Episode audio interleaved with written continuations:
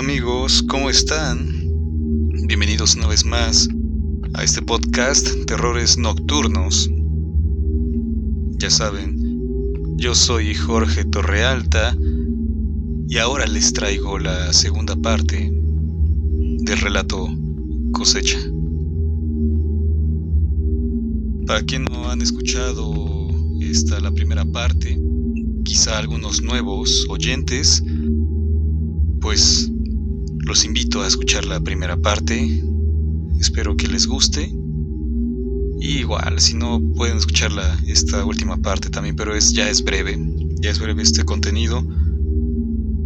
Y lo sustancioso, por supuesto, se requiere de los dos para elaborar una puntual conclusión.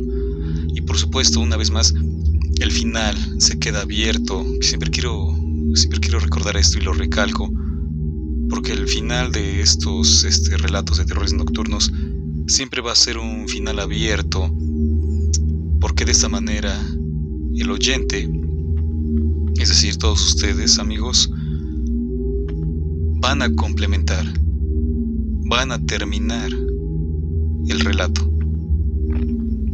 Así que por eso esta es una de estas, bueno, esta es mi manera de involucrar a ustedes, a que ustedes finalicen el relato, a que ustedes concluyan la historia, que les deje pensando qué ocurrió.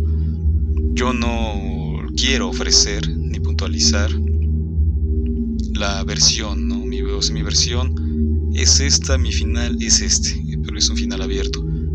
Cada uno decide qué es lo que pasa. Así que bueno, una vez dicho esto, vamos a pasar con la segunda parte del relato que se llama cosecha. Antes que cualquier cosa que pase al relato, quiero agradecerles una vez más por escucharme, por regalarme su tiempo y espero que les agrade este trabajo y todos los más relatos que están ahí.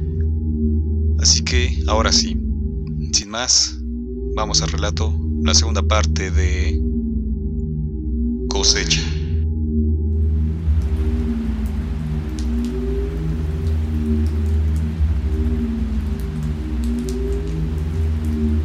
El hombre despertó.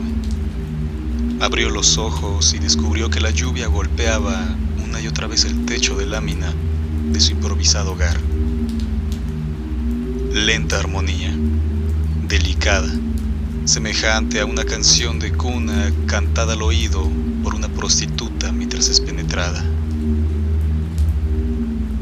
Quiso dormir, volver al sueño olvidado, recordar solo la oscuridad, pero un punzante dolor en su brazo izquierdo lo mantuvo consciente El padecimiento era tan grave que no podía mover la extremidad afectada. El dolor recorría desde los dedos hasta el hombro en un circuito de sufrimiento, ida y vuelta.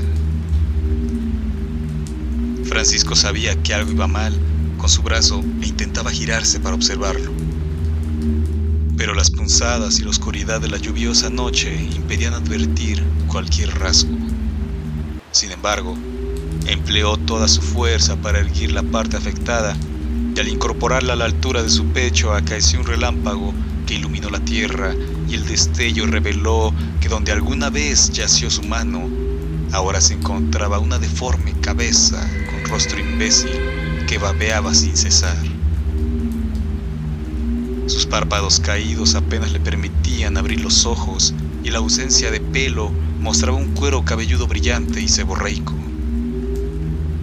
Francisco gritó al descubrir aquella imagen y el repulsivo rostro comenzó a llorar y a gritar una y otra vez, ¡Papá! ¡Papá! ¡Papá!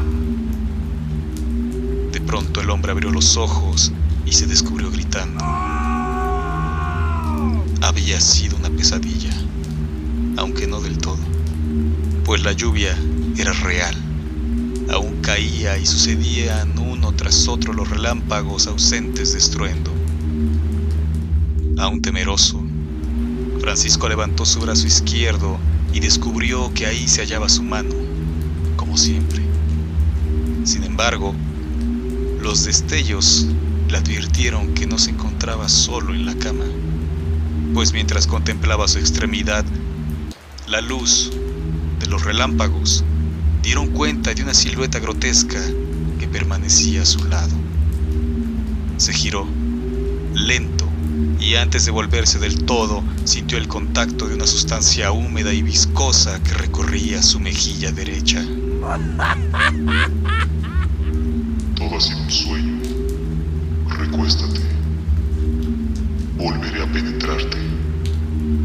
Me encanta tu trasero virginal. Dijo una voz terrible, como venida de ultratumba.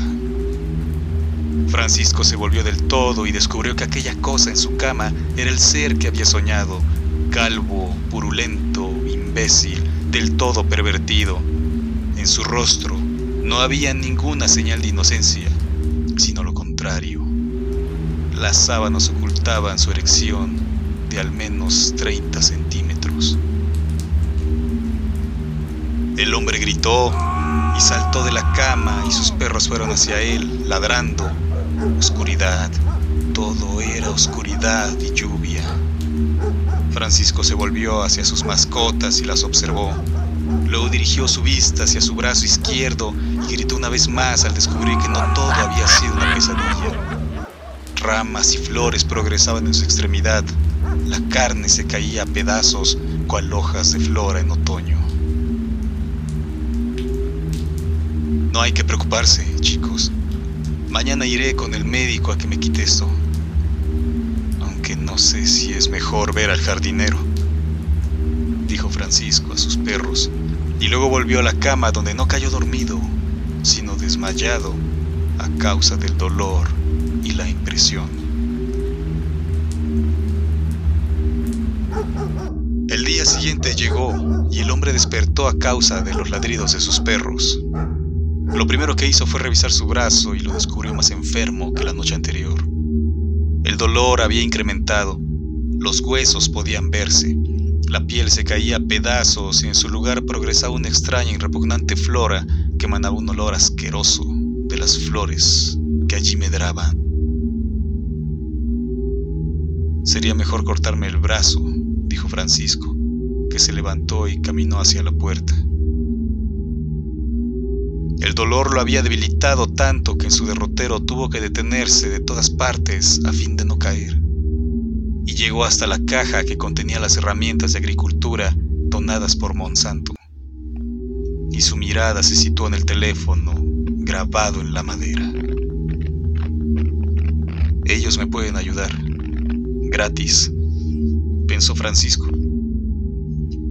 Entonces volvió a su cama, retiró un zarape y se cubrió con él para ocultar su repulsivo brazo. Así bajó, lento, a la calle en busca de un teléfono. Cuando lo halló, depositó una sucia moneda de cinco pesos y marcó. Tuvo que soportar una grabación y un menú que lo guió hasta que un operador atendió su llamada. Buenas tardes. Gracias por llamar a Monsanto. ¿En qué le puedo ayudar? Dijo una voz masculina que omitió su nombre. Necesito ayuda. Utilicé el nuevo abono para sembrar un árbol de Madagascar y ahora una planta crece en mi cuerpo. Soy el vagabundo que ayuda a los perros. Me encuentro mal, muy mal. Por favor, dígame qué debo hacer. No tengo acceso al seguro médico y... Bueno, bueno. Francisco cayó.